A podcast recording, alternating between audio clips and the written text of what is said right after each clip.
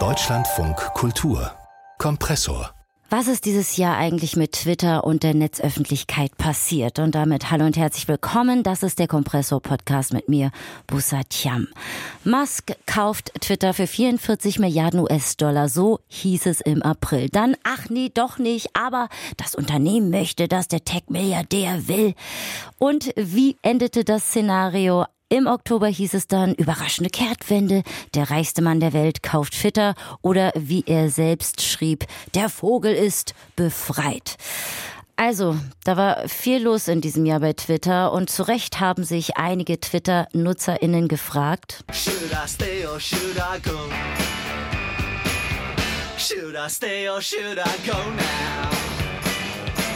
Should Ja, wie relevant ist, war Twitter und vor allem, wie hat die Plattform die Netzöffentlichkeit beeinflusst? Darüber sprach ich mit Chris Köver. Sie ist Redakteurin bei netzpolitik.org. Das ist ein Medium für digitale Freiheitsrechte.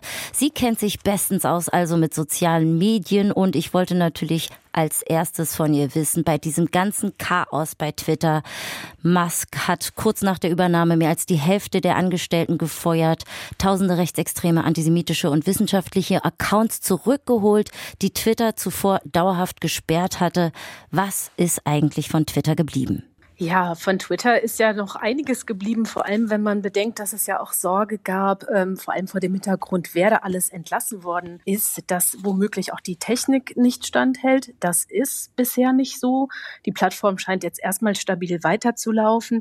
Was allerdings im Hintergrund fehlt, ähm, das merkt man schon, weil man sieht, das Personal wurde derart ausgehöhlt, die Mannschaft von Twitter wurde derart ausgehöhlt.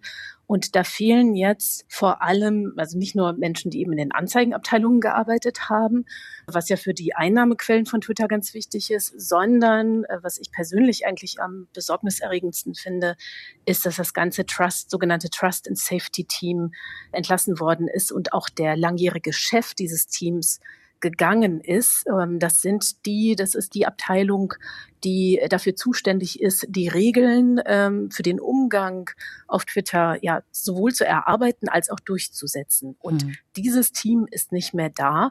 Und das merkt man sehr wohl, nämlich unter anderem daran, dass dort jetzt haufenweise äh, Hassrede ähm, und Posts zu finden sind, die eigentlich auf Twitter auch nach den eigenen Regeln wirklich nichts verloren haben. Mhm.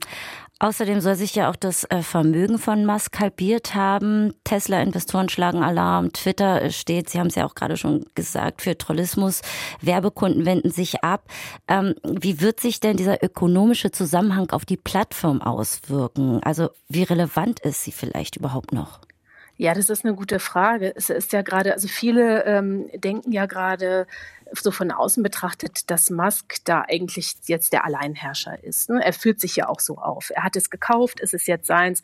Er, er pöbelt darum, als wäre er da in seinem eigenen Wohnzimmer und er lässt ja auch Regeln frei nach äh, Gutdünken, wie es ihm äh, gerade, hat man den Eindruck, unter der Dusche eingefallen ist, was mhm. er jetzt mhm. gerade ändern will. Ähm, auch das ganze Hin und Her über die letzten Tage, das hatten Sie auch schon erwähnt, da wurde man ja schon fast müde von. Und äh, was aber tatsächlich, wenn man sich die, dieses ökonomische Gefüge anschaut, ist er gar nicht so mächtig, ist er an vielen Stellen gar nicht so frei. Er ist nämlich einerseits natürlich abhängig von den Werbekunden, die ihm scharenweise ja schon abgesprungen sind. Und er ist, und das ist vielleicht noch die größere Abhängigkeit, auch Twitter funktioniert ja auf der Infrastruktur, die Google, aber noch wichtiger auch Apple vor allem zur Verfügung stellt. Also eigentlich ist er auch im hohen Maß abhängig von den Regeln, die Apple ähm, und Google für ihre App Stores verhängen. Und da steht, die sind zwar einerseits schwammig, aber gleichzeitig ist schon relativ klar, was alles nicht erlaubt mhm. ist, nämlich zum Beispiel pornografische Inhalte, auch Hassrede nicht erlaubt. Und da könnte er massive Probleme bekommen, hat sie teilweise jetzt auch schon bekommen. Er hat sich ja mit Apple auch schon angelegt, weil wenn er sich da nicht an die Regeln hält und Twitter aus dem App Store fliegt, dann hat er ein richtiges Problem. Hm. Das große Chaos hat ja zu viel Unsicherheit, vor allem auch bei den UserInnen geführt. Es wurde berichtet und debattiert über die Nachrichtennutzung, Meinungsaustausch oder auch Beeinflussung. Was würde es eigentlich bedeuten, wenn Twitter als Plattform wegfällt? Ja, das ist eine gute Frage. Also noch ist die Plattform ja nicht weg und viele, die auch sehr kritisch sich äußern, sagen selber, sie haben es noch nicht geschafft, sich zu lösen. Geht mir genauso. Ich habe jetzt auch noch nicht meinen Twitter-Account gelöscht, allein schon, weil ich meinen Handle nicht einfach irgendwelchen anderen Leuten überlassen möchte. Aber was man schon sieht, ist, dass natürlich eine ganz große Abwanderung stattfindet. Also dass jetzt schon eben in einem Maß, wie es vorher noch nie gesehen wurde, äh, Leute auf alternative Plattformen wie zum Beispiel Mastodon jetzt umgezogen sind. Eine offene, dezentrale Plattform, die eben nicht von einer einzigen sehr einflussreichen Person regiert wird und nicht kommerziell ist. Und dadurch verliert Twitter natürlich schon an Bedeutung, aber gleichzeitig muss man sagen, Twitter ist immer noch in ganz vielen Ländern einfach ein sehr wichtiger, vielleicht die sogar wichtigste Plattform für digitale Öffentlichkeit. Da sind ganz viele Leute, also Politikerinnen, mhm. ähm, Gatekeeperinnen tauschen sich dort aus. Und das ist nach wie vor der Fall. Ich bin mir nicht sicher, was passieren würde, wenn Twitter wegfällt. Es gab ja in den vergangenen Jahren, Jahrzehnten, wenn man zurückschaut, ja immer wieder solche Phänomene, dass dann irgendwann MySpace äh, total irrelevant geworden ist und alle auf Facebook umgezogen sind und so weiter. Also wahrscheinlich würden sich natürlich die Userinnen dann auch einfach woanders hinbegeben.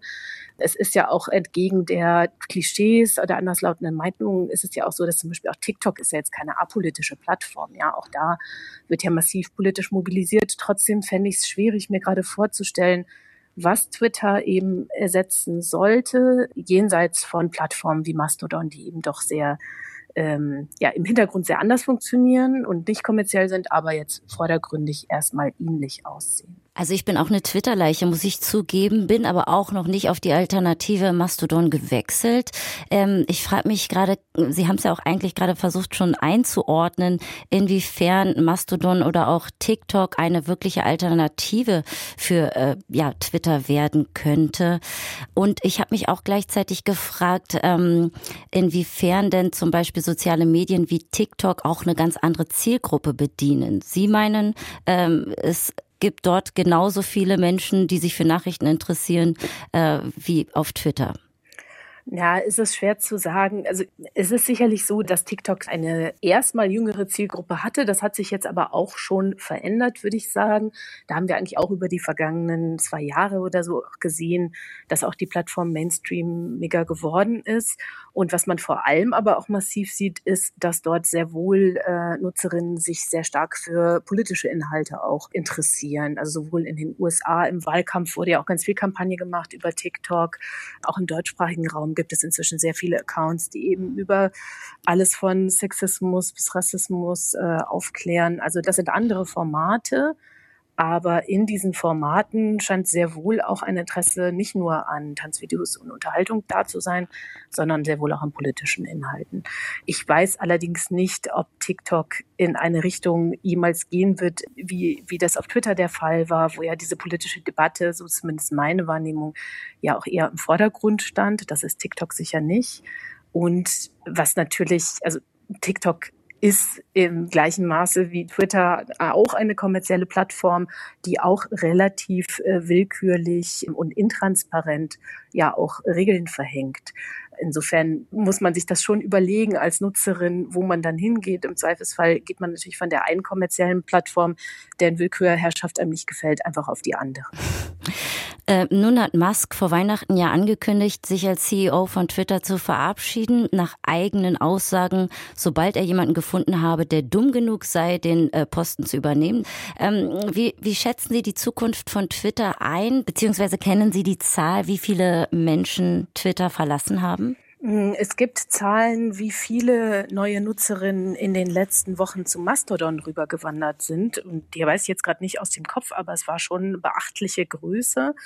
Aber nochmal zu dem, was Musk da in seinem eigenen Twitter-Account tut oder wie er da auftritt.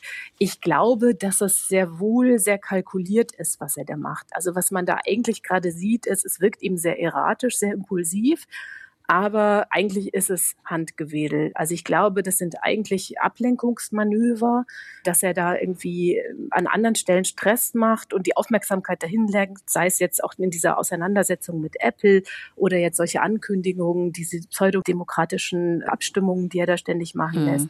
Ich glaube, das ist alles Handgewedel, weil er eigentlich davon ablenken muss, dass er ein massives Problem hat, nämlich, dass ihm die Anzeigenkunden gerade weglaufen, dass er da gerade wirklich ins Schlingern kommt, was auch eben die Zukunft dieser, dieser Plattform angeht und niemand gerade so richtig weiß, wie das ausgehen wird, glaube ich. Mhm. Und davon sollten wir uns nicht ablenken lassen, denke ich. Und jenseits von Twitter, wie schätzen Sie die Zukunft der sozialen Medien und vor allem in Bezug auf digitale Kommunikation ein? Also werden EU-Regeln Plattformen regulieren oder ist die Gefahr da, dass es äh, doch eventuell zu mehr Desinformation und auch toxischem Verhalten kommt? Ja, das ist eine sehr große Frage und genau, das ist genau der, der dritte Akteur, über den wir nämlich noch nicht gesprochen haben. Also Anzeigenkunden, Google und Apple haben sehr großen Einfluss natürlich und sehr viel Macht. Aber es gibt ja auch noch die politischen gewählten Vertreterinnen und Vertreter. Und äh, da muss man sagen, das hat sehr lange gedauert. Es gab ja sehr lange eher eine vornehme Zurückhaltung wo viele Leute auch sagen, ja, warum hat man das eigentlich zugelassen, ja, dass Tim Cook und Apple eigentlich das Internet wirkungsvoller regulieren, als äh, gewählte politische Vertreterinnen das tun. Im Moment ist aber gerade in der EU einiges in Bewegung. Also zwei große Gesetzespakete werden verabschiedet, in denen es genau darum geht, wie diese Plattformen reguliert werden sollen. Und das wird man jetzt sehen müssen, wie effektiv das greift. Aber es gibt auf jeden Fall gerade zumindest Bestrebungen, da nicht mehr einfach zuzuschauen, sondern tatsächlich auch Werkzeuge zu entwickeln, Gesetze zu entwickeln, um die Plattformen zumindest in der EU besser regulieren zu können, die Marktmacht kontrollieren zu können, aber auch ganz klar sowas wie Hassrede auch regulieren zu können und dann im Zweifelsfall auch sanktionieren zu können. Sagt Chris Köver, Redakteurin bei Netzpolitik.org über Twitter, soziale Medien und wie die Netzöffentlichkeit auf die Plattform reagiert hat.